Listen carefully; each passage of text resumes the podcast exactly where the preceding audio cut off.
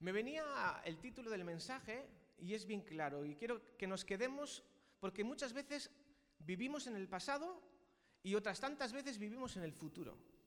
Pero cuán difícil nos resulta a veces, no sé si estaréis de acuerdo conmigo, en que nos cuesta ser conscientes en el presente.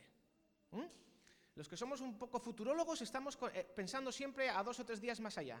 Lo que vamos a hacer mañana, pasado mañana, el fin de semana que viene, el año que viene, dentro de cinco años, dentro de diez años. Y, y los que están con heridas emocionales están ancladas en el pasado y no pasan página. Pero qué bueno sería que aprendamos a vivir en el presente. Y hoy podamos ser conscientes, esta palabra, conscientes. Yo hoy necesito ser consciente de tres cosas. Y las vamos a hablar ahora, tranquilamente. Que Dios está, en primer lugar, conmigo. Puedes decir, Dios está conmigo. Que Dios está por mí, en segundo lugar. Y en tercer lugar, lo que Dios anhela es que Dios esté en mí. Conmigo, por mí y en mí. ¿A qué suena bien? Conmigo, por mí y en mí. Al término del mensaje estaremos participando de la Santa Cena, de los símbolos, para que vayamos, según vas escuchando la palabra, para que vayamos preparando el corazón, ¿vale? Para cuando llegue ese momento, quiero transmitir un mensaje de tranquilidad y también de esperanza.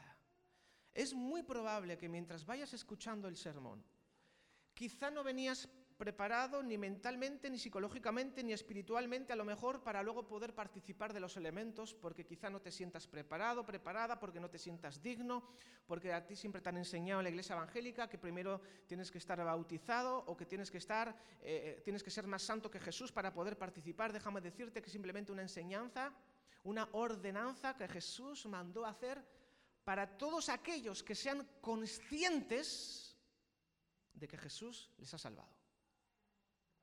Y es muy probable que mientras estés escuchando este mensaje, el Espíritu Santo esté haciendo una obra en ti y vas a ser salvado o salvada en esta mañana. Y si eso sucede, yo te animo a que te bautices lo antes posible. Solemos tener bautismos en verano, por el tema del agua que está más calentita. Pero mientras llega ese momento, todos aquellos que han sido salvados y son conscientes de que han entregado su vida a Jesucristo, es un deber del creyente. Lo que no tiene sentido es participar de la Santa Cena si no tienes intención de bautizarte, sería un contrasentido.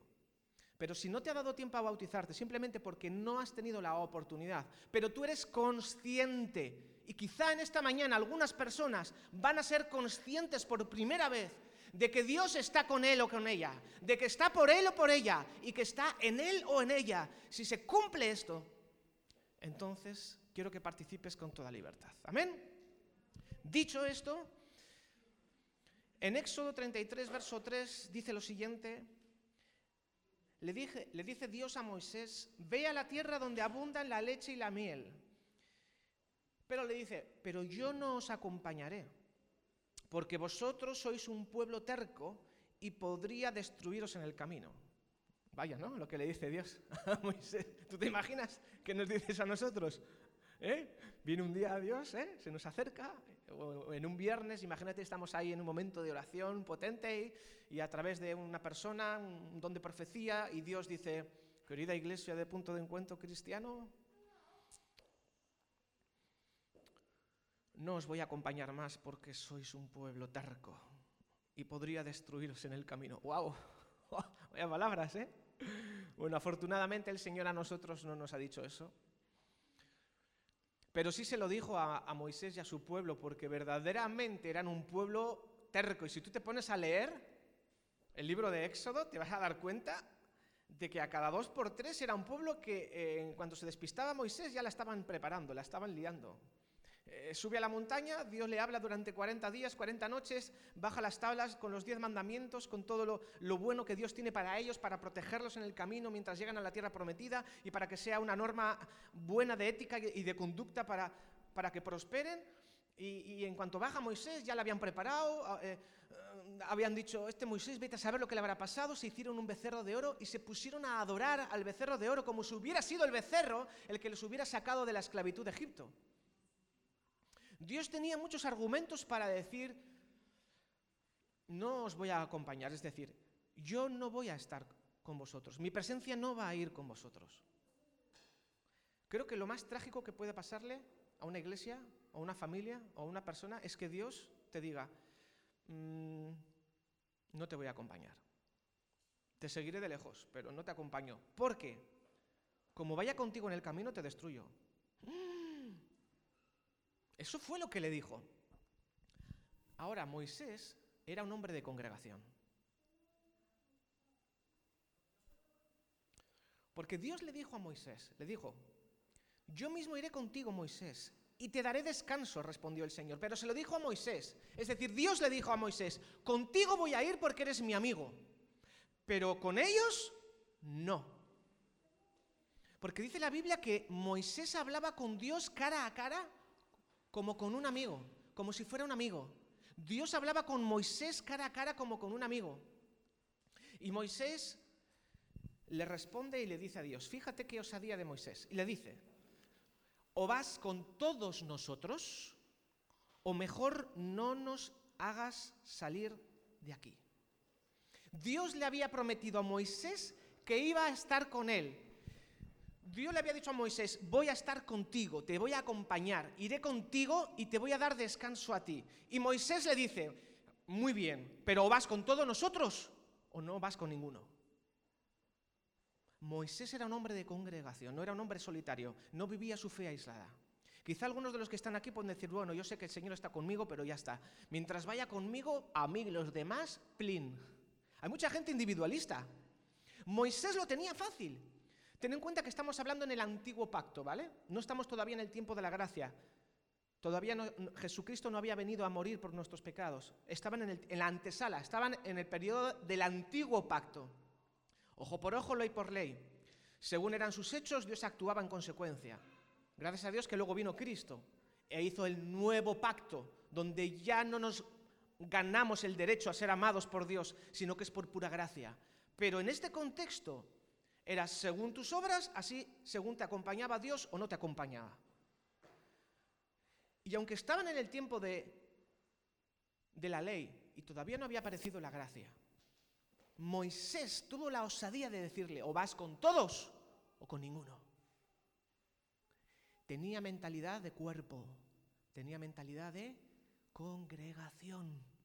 Y eso es lo que anhelamos en esta iglesia, que cada uno de nosotros tengamos mentalidad de que somos un cuerpo, que somos una familia, que el Señor va con todos nosotros, o Señor, si no, ¿de qué me sirve que vaya solo conmigo? Yo quiero que tu presencia nos acompaña a todos nosotros, a cada uno de nosotros. ¿No tenemos nosotros amigos, familiares, amigos que queremos que conozcan al Señor?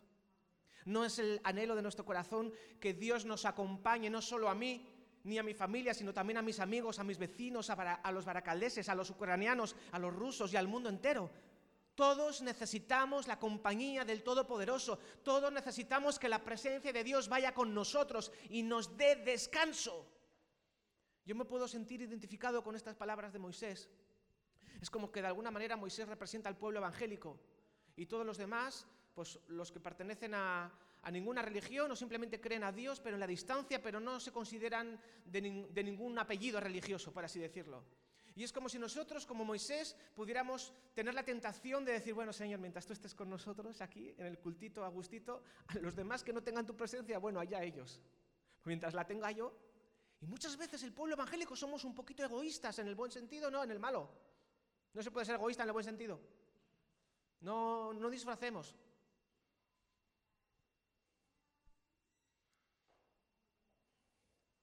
Si Dios está contigo, tienes que desear que Dios esté con todos los demás también.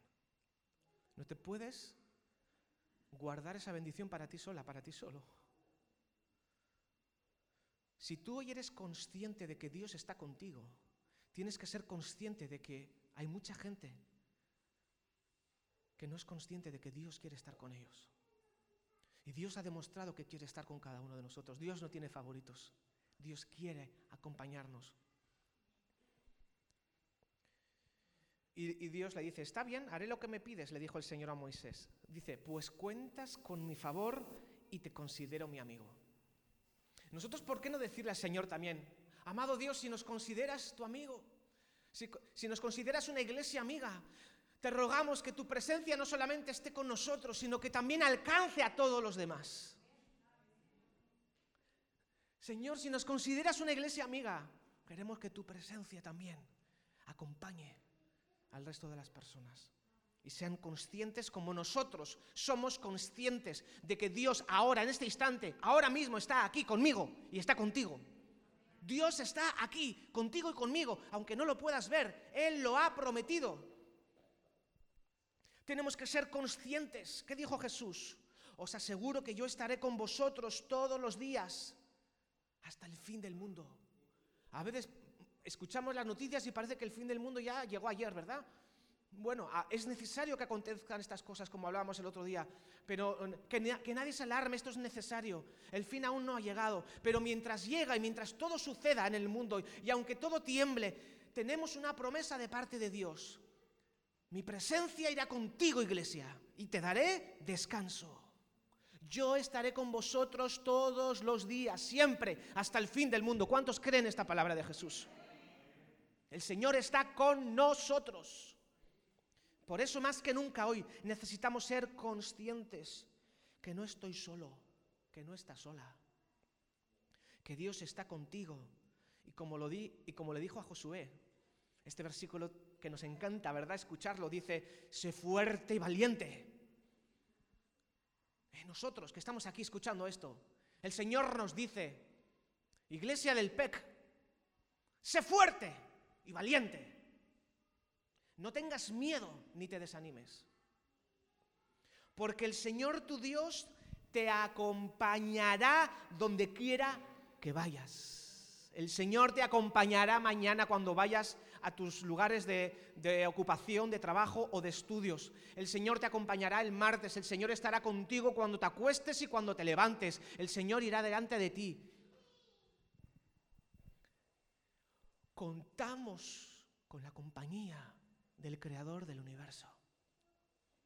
Necesitamos ser conscientes de que Dios está aquí con nosotros. ¿Quieres un ejemplo más? Por si todos los que hemos leído necesitas abrir una ventana para bajarlo mejor. Voy a pedir a Janet que venga un segundito y nos cuente un sueño que tuve en la madrugada del jueves al viernes. Porque necesitamos ser conscientes porque aparte de que está escrito en la palabra, Dios se revela y Dios se muestra. Y yo soy consciente de que hay sueños que son producto a veces de una cena pesada, sin más. No hay que darle mayor importancia. Y hay otros sueños que vienen de parte de Dios para recordar a la iglesia de que Él está presente. Buenos días a todos hermanos. Bueno, el sábado, por la, para el viernes, para amanecer sábado a la mañana, eh, bueno, yo en mi corazón dije, este sueño lo tengo que contar a mi pastor y mi iglesia, mis hermanos lo tienen que saber. Bueno, soñé que yo estaba aquí en la iglesia, estaba a la distancia más o menos donde está Amparito, la, eh, lámpara que está ahí también. Yo estaba parada, entonces en esta, en esta primera fila estaban sentados, eran, no sé, eran cinco o seis varones pero no eran personas normales, eran personas más o menos de, dos metros así, de, grandes, pero eh, estaban arrodilladas, orando. Entonces a lo que yo me venía acercando, porque no había nadie, solo estaban ellos, entonces yo me venía acercando y me venía acercando, y entonces yo decía, pero ¿quiénes serán esos hombres? ¿Quiénes serán? Decía, ¿qué hacen varones aquí orando? Pero en eso, las sillas que estaban sentadas ellos, había una, silla así alta y estaba una piel de oveja colgada sobre la silla. Y ellos estaban vestidos de la piel de oveja. Entonces le miré sus cabezas, pero yo a lo que venía caminando, yo quería verles el rostro. Y decía, pero ¿quiénes son? ¿Quiénes son estos hombres? Estaban así arrodillados, así. Y yo mi anhelo era verles la cara. Entonces yo me acercaba, me acercaba, pero no me dieron la cara. Entonces cuando, y de nuevo me regresé y, y me levanté y dije, Señor, tú tienes cuidado de tu iglesia. Y me quebranté a llorar y dije, gracias Señor, porque tú una vez más confirmas que tú cuidas de cada familia. Y tú estás presente cuando estamos ahí, Señor. Gracias, Señor. Y empecé pues a darle gracias porque Él tiene cuidado de cada familia. Y que Él tiene todo, todo bajo control. Y Él cuida a nuestra familia, cuida a nuestros esposos, cuida a nuestros hijos, cuida a nuestras familias por más lejos que estén. Y como dice el pastor David, su palabra dice que Él estará todos los días hasta el fin del mundo con nosotros. Gracias.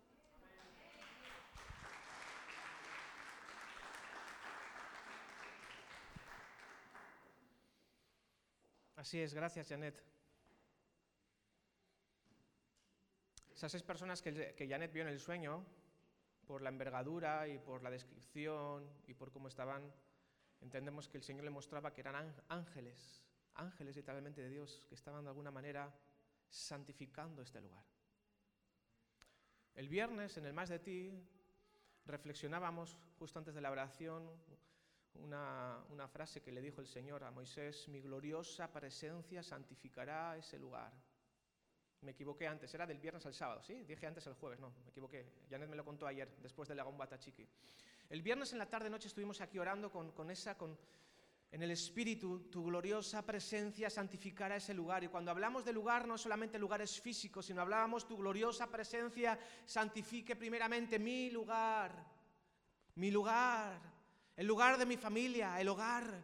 La gloriosa presencia del Señor desea santificar todo lo que toca la planta de nuestros pies.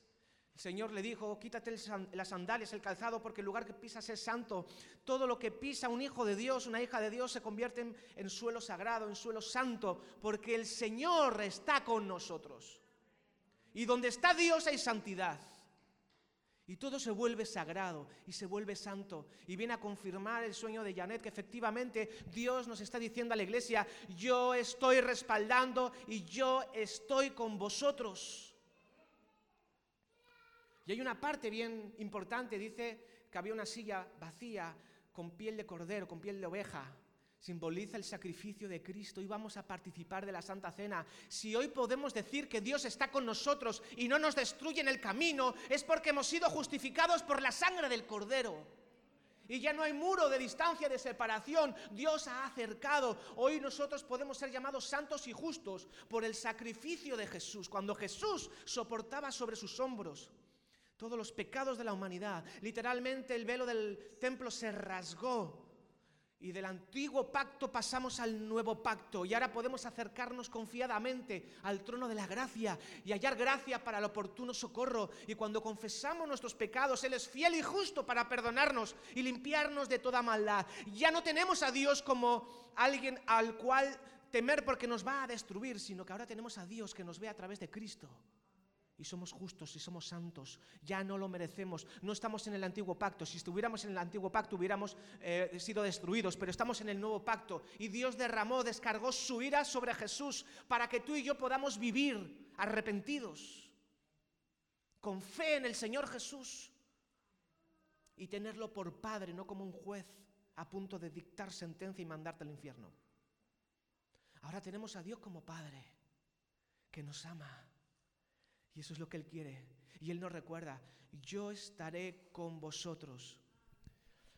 Pero ¿sabes lo bueno de esto? Es que no solamente Él viene con nosotros, no solamente contamos con su compañía. Porque una persona puede ir al lado de la otra y luego darle la espalda y parecer que está con Él, pero en el fondo no está con Él y le va a traicionar. El otro día estábamos viendo un capítulo de una serie que parecía que los que estaban con esa persona eran sus amigos y eran los que le defendían. Y en cuanto se dio, en, cuanto se despistó, le traicionaron y le dieron, le dieron la espalda. Estaban con él físicamente, pero su corazón estaba lejos. Había maldad en su corazón. Dios viene con nosotros, pero escucha, Dios está conmigo, pero Dios está por mí. No solamente está, no solamente se hace presente, no solamente me acompaña, y muchas veces literalmente, aunque nosotros no, los veamos, déjame decirte que Dios envía ángeles alrededor de nosotros. ¿Tú sabías eso? Que nos acompañan, que nos protegen, que nos guardan. Aunque no los veamos. He escuchado testimonios maravillosos de, sucesos de personas que estaban en medio de la noche en peligro para, ser, para ser atracadas y, y- y al día siguiente, cuando, cua- cuan- cuando, se los volvieron a encontrar, le dicen, oye, eh, ¿dónde estaban los que te acompañaban ayer? ¿Cómo que? Si yo estaba sola. No, no, iban dos personas muy altas contigo de guardaespaldas. ¿Desde cuándo vas por la calle con guardaespaldas? No, yo iba sola. No, no, nosotros los vimos y eran unos delincuentes que le estaban intentando atracar. Hay miles y miles de testimonios de cristianos que muchas veces nosotros no somos conscientes y el Señor nos guarda sobrenaturalmente a nosotros y a nuestros hijos. Y que a veces Dios permite que sean visibles solamente para las personas malas, para que tengan miedo y huyan de nosotros. Pero déjame decirte que Dios no solamente está con nosotros, sino que Dios está a favor nuestro. Y si hace falta, se da de tortas con quien haga falta. Pero Dios como un padre defiende a su hijo. Me acuerdo el otro día a la salida del colegio, ahí me salió la vena, me salió la vena policial, pero no puedo soportar la injusticia y vi a- a dos chavales que salían del colegio y uno al otro le estaba pegando. Y me salió, yo creo que hay la vena esa de policía retenido que tuve de pequeño, y fui donde él y le dije, a que no hay tortilla de meterte conmigo. Le dije, ¿a que no tienes tortilla? Está en lenguaje figura, ¿vale? No digo más. ¿A que no me pegas a mí? Y, y- y creo que de alguna manera el Señor hace lo mismo con nosotros. Dios pelea a favor nuestro. No quiere que tú te pelees. No quiere que si te, si te insultas devuelvas el insulto. Eso no quiere. No quiere que si te dan la primera, tú la devuelvas más fuerte. Porque en este caso era un niño con problemas que tiene la lengua muy suelta y enseguida insulta, insulta grave. Y sus compañeros ya le tienen manía y cuando él insulta le pegan. No es recíproco. Malo es que le devuelvan el insulto, pero si le insulta, como mucho insúltale, pero no le metes un puñetazo en la cara, porque no es proporcional, ¿verdad? Eso los que son policías entienden la ley de la reciprocidad. Pero no estamos hablando de eso. Estamos hablando de que Dios va con nosotros y Dios defiende a su pueblo. Y es mejor que nosotros dejemos que Dios nos defienda y que no nos tomemos la justicia por nuestra mano. Pero tenemos que ser conscientes que Dios pelea por mí, que está de mi parte, que no me va a traicionar. ¿Qué dice Romanos 8:31? Si Dios está de nuestra parte, ¿quién puede estar en contra nuestra?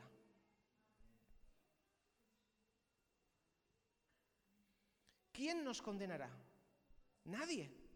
Porque Cristo Jesús, Jesús murió por nosotros y resucitó por nosotros y está sentado en el lugar de honor a la derecha de Dios e intercede por nosotros.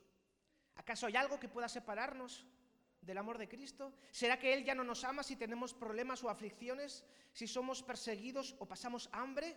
¿O estamos en la miseria o en peligro o bajo, amenaza de muerte? Dice la palabra que somos más que vencedores por medio de aquel que nos amó.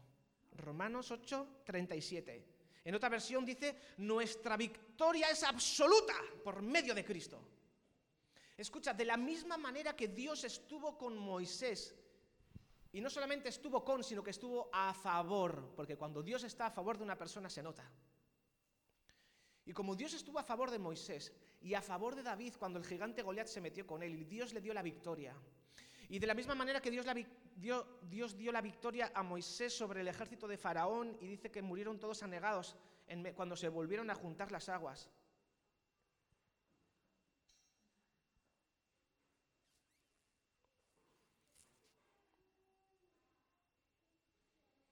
De la misma manera el Señor está con nosotros para guardarnos, protegernos y defendernos de todo ataque de las tinieblas. Porque nosotros sí que tenemos un enemigo real, que tampoco podemos ver. Déjame decirte que tu enemigo no es el de tu clase que te hace o te intenta hacer bullying. Tu enemigo ni siquiera son tus padres. No te confundas, chavalín, chavalana. No son tus padres ni tus profesores, tus enemigos. Aunque te corten a veces el grifo con las horas de internet o con los videojuegos, etcétera, etcétera. No. Tenemos un enemigo y es espiritual. Tampoco tu enemigo es el gobierno, ni son los que eh, eh, controlan los cortes o no de la RGI. Ni siquiera tu enemigo es el señor Putin, aunque nos esté haciendo la vida imposible a todos. Tenemos un enemigo y no es de carne ni de hueso. Dice en primera de, Pedro, perdón, 5.8. Practicad el dominio propio y manteneos alerta. Vuestro enemigo, el diablo, ronda como león rugiente, buscando a quien devorar. Y dice el cual, resistidlo manteniéndoos firmes en la fe. ¿Tenemos un enemigo o no? Sí tenemos. ¿Y qué tenemos que hacer nosotros? Si somos conscientes de que Dios está a favor nuestro. Pues la mejor manera de resistir al diablo, dice la palabra, que es someternos a Dios. ¿Y cómo nos sometemos a Dios? Pues así como Dios está con nosotros y está a favor nuestro, tomar una resolución consciente en nuestra mente de decir, Dios, ahora soy yo el que también quiere estar contigo y yo también quiero estar a favor de ti. Porque muchas veces nosotros no estamos a favor de Dios, nos ponemos en contra. Quizá no por decir, me voy a poner en contra de Dios, no. Pero con una boca decimos una cosa y nuestras acciones hacemos todo lo contrario. Y entonces, inconscientemente nos estamos poniendo en contra de Dios. Y no puedo pretender que Dios me acompañe y que esté a favor mío si yo vivo como me da la gana. Tiene que haber coherencia entre lo que hablamos y lo que vivimos. Y si decimos que Dios está con nosotros, y ciertamente Él lo está, nosotros también tenemos que hacer algo de nuestra parte y estar con Él y estar a favor de lo que Él es y a favor de lo que Él dice. Si yo quiero que esté Dios a favor mío, yo tengo que ser consciente de también yo querer estar a favor de Él. Dice en Santiago 4:7, someteos a Dios, resistid al diablo y Él huirá de vosotros. Si nosotros somos conscientes de que Dios está a favor nuestro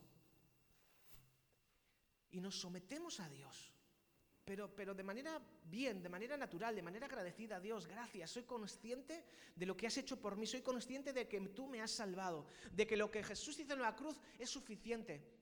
Dice que, déjame leértelo, en, lo, lo leyó antes, en el tiempo de alabanza, creo al principio, el hermano Santos, te voy a leer literalmente, creo que es en, Colosenses, en 2.14, no está ahí, pero no os preocupéis, dice así, que Dios anuló el acta con los cargos que había contra nosotros y la eliminó clavándola en la cruz. Dice, y de esa manera desarmó a los gobernantes y a las autoridades espirituales y los avergonzó públicamente con su victoria sobre ellos en la cruz. El enemigo te va a acusar con un acta con todos los pecados que has cometido en el último mes. Te los va a poner, te los va a restregar delante de tus narices y te va a decir, mira lo malo, lo mala que eres. Y Dios dice, esa acta, Jesús la clavó en la cruz y te ha perdonado. Si te has arrepentido, Dios te ha perdonado, te ha limpiado y ha levantado tu cabeza. Ahora bien, como explicaban antes aquí en la EDS, la gracia nos lleva siempre a la santidad. Por eso no te conformes con pecar y luego arrepentirte y luego volver a pecar, porque entonces no te has arrepentido de verdad. A Dios no se le puede engañar, Dios no puede ser burlado. Todos nosotros necesitamos ser conscientes de que Dios está con nosotros y Dios está a favor nuestro. Mira, el salmista lo dijo así, el Salmo 118, 14. El Señor es mi fuerza y mi canción me ha dado la victoria. ¿Cuántos pueden decir esto? El Señor es nuestra fuerza, nuestra canción, y es Él el que nos da la victoria. Porque Él pelea a favor de su iglesia. Él pelea a favor de ti. Dios conoce todos los frentes que tú tienes abiertos y que necesitas decirle, Dios, dame tu favor. Dame favor delante de este funcionario funcionaria cuando vaya a buscar este trabajo, Señor, dame tu favor. Cuando nosotros vamos por la vida conscientes de que Dios nos da su favor, las puertas se te abren. Necesitamos vivir en el presente sabiendo que Dios está conmigo y Dios está por mí. Dios está contigo y Dios está por ti. Me encanta este término, es muy poderoso. Va a poner su cara por ti. No hace falta que te defiendas tanto. Preocúpate solamente de tener la conciencia limpia delante del Señor y delante de la gente. Y que sea Dios quien se dé de tortas por ti.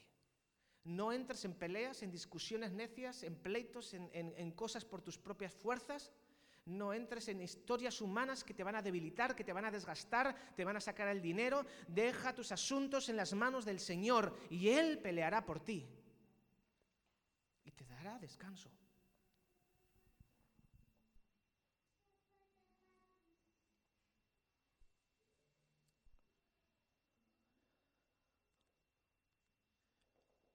Y por si fuera poco,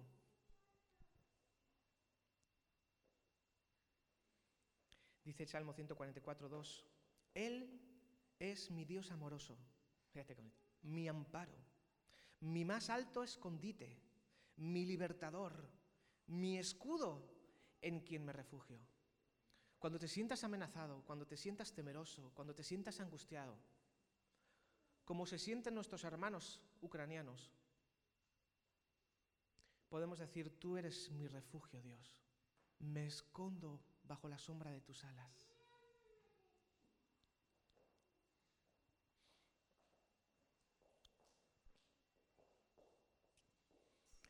Dios está conmigo, Dios está por mí. Pero lo más milagroso de todo es que Dios está en, en mí. En el Antiguo Testamento el Señor se manifestaba, descendía en forma de nube, hablaba al pueblo a través de Moisés o de los profetas, y el resto del pueblo eran agentes secundarios. Dios tenía su profeta, Dios hablaba al profeta, y el profeta luego administraba al pueblo. Cuando había una gran misión que hacer, el Espíritu del Señor venía sobre David, sobre Sansón, sobre Jefté, sobre Saúl, sobre Samuel, sobre Abraham, sobre Moisés, sobre Débora. El Espíritu del Señor venía sobre Elías, sobre Eliseo y realizaban grandes hazañas para Dios. Pero el Espíritu del Señor no residía dentro de esas personas, sino que descendía para momentos especiales y el Señor los acompañaba, pero no estaba e, en ellos. Y hay una gran diferencia entre estar conmigo y estar por mí o estar en mí. Y Dios quiere estar en nosotros.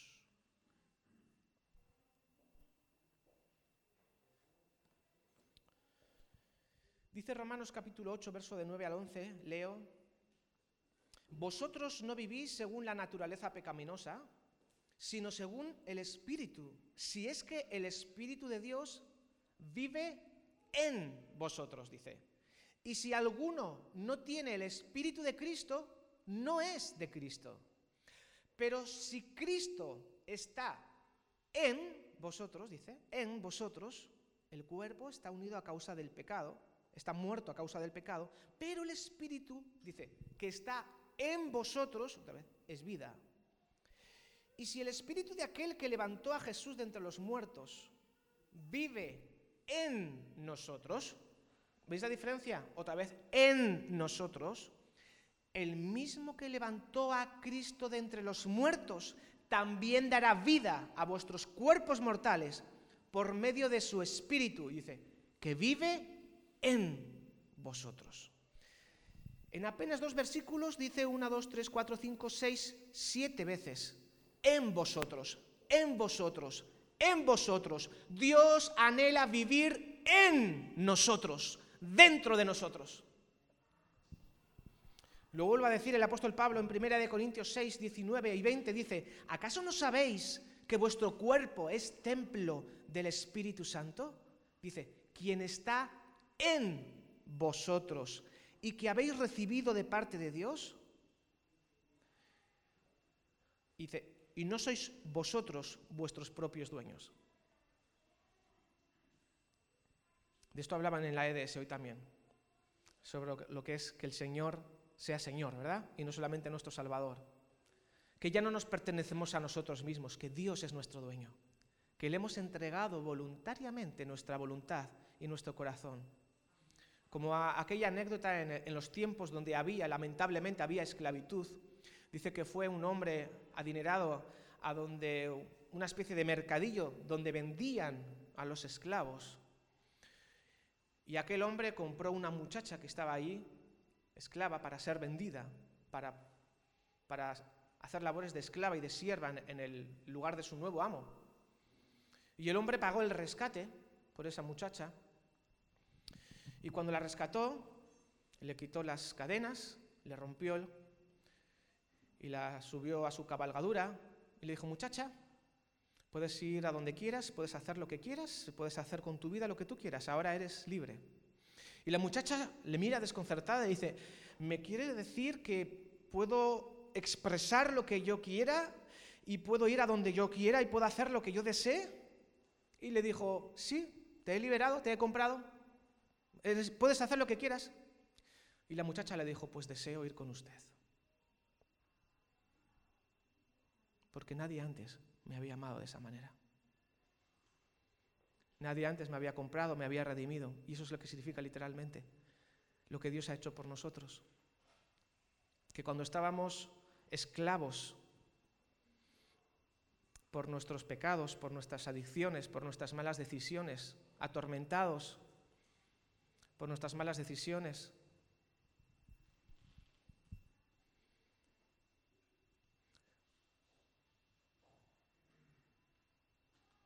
Decían esta mañana, ¿verdad, Gemma? Creo que comentabas tú. Una posible definición de libertad era que uno es libre para decidir a quién sirve, pero siempre servimos a alguien. Y nosotros como cristianos, que somos conscientes de lo que Dios ha hecho por nosotros, hemos decidido libremente decirle a Dios, tú eres nuestro dueño. Porque sé que si eres tú mi dueño no va a ser otro, pero todos servimos a alguien o a algo, no lo olvides. Si no sirves a Dios, quizás estás sirviendo al dinero o a tus propios deseos engañosos que crees que te van a llevar a la felicidad, te van a llevar a la amargura, a la destrucción de tu familia. ¿Quieres ser verdaderamente libre? Permite que Jesús sea tu dueño, porque no va a ser un dueño tirano, va a ser un amo que te va a servir en el buen sentido. Es más, Jesús dio ejemplo de mayor servicio. ¿Y qué mayor servicio hay que dar su vida por sus amigos? ¿Quieres que Dios te llame amigo? Ríndete al Señor. Permite que Él esté en ti.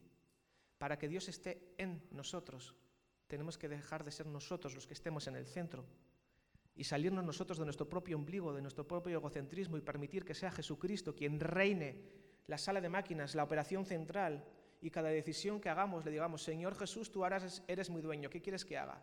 Y te vas a sorprender de la paz y la libertad que alcanzas cuando voluntariamente, no por obligación, cuando voluntariamente le dices, Jesús, sé tú el salvador de mi vida, Jesús, sé tú el centro de mi mente, Jesús, sé tú ahora.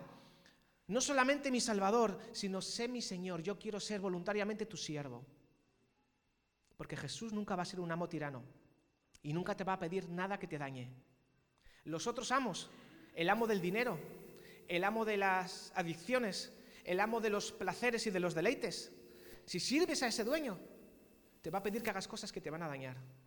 Quizá no a, corto plazo inmediato, pero sí a medio plazo y a largo plazo van a destruir tu vida, tu familia, matrimonio, tu hogar. Pero Jesús es el único amo, si tú le dejas ser tu amo, que nunca te va a pedir nada que te va a dañar. Es más, Él ha prometido poner, es que ya lo ha hecho. Él puso sus espaldas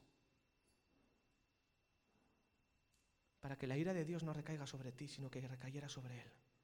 Y Él se ha puesto delante y Él intercede entre Dios y nosotros para que cuando el enemigo venga a tentarte, cuando el enemigo venga como un león rugiente buscando a quien devorar, Jesús se levanta como el león de la tribu de Judá y le hace, ¡Ah!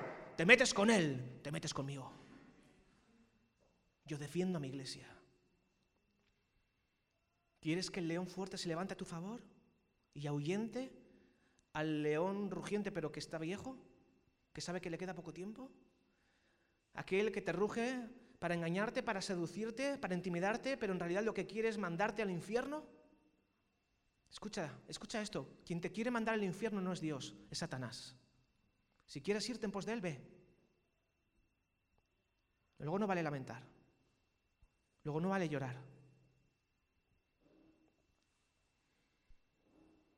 Pero si quieres que Dios esté contigo, esté a tu favor y esté en ti, Hoy es buen momento, ahora, para que confesemos nuestros pecados a Él, nos arrepintamos de corazón y le digamos, Señor Jesús, ven a mi vida. Quiero ser consciente ahora de lo que tú has hecho. Quiero que cierres tus ojos ahí donde estás. Te pongas de pie. Voy a pedir al grupo de alabanza que me ayude. Vamos a preparar nuestro corazón. Dios nos lanza una invitación en esta mañana a todos nosotros.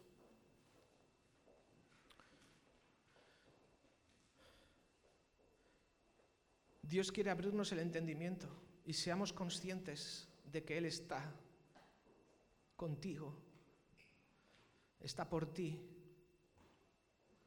y está en ti. Y quizá has sido consciente de que Dios está en ti, pero se te había olvidado de que Dios también está por ti y de que está contigo. O a lo mejor sí que eras consciente que Dios está contigo e incluso sabes que está por ti, pero como algo puntual, algo pasajero. Pero hoy Dios te invita a que le abras la puerta de tu corazón, porque no solamente quiere acompañarte en el camino, quiere poner el Espíritu de Jesús dentro de ti, para que te cambie los deseos, para que te cambie la manera de pensar, para que te cambie la manera de vivir, de actuar, de trabajar, de pensar, aún la manera de disfrutar. Quizás has pensado que si te haces cristiano ya no vas a poder disfrutar con tus amigos de las juergas, como si eso fuera algo bueno. Piensa por un momento cómo te sentías después, al día siguiente. Dios quiere que seamos conscientes de que el verdadero disfrute está en permitir a Jesús que sea nuestro nuevo dueño. Señor, hoy nos levantamos y como iglesia, como punto de encuentro cristiano, te invito a que te pongas de pie ahí donde estás. Vamos a hacer una declaración oficial. Esta iglesia hoy es consciente de que Dios está con nosotros, de que Dios está por nosotros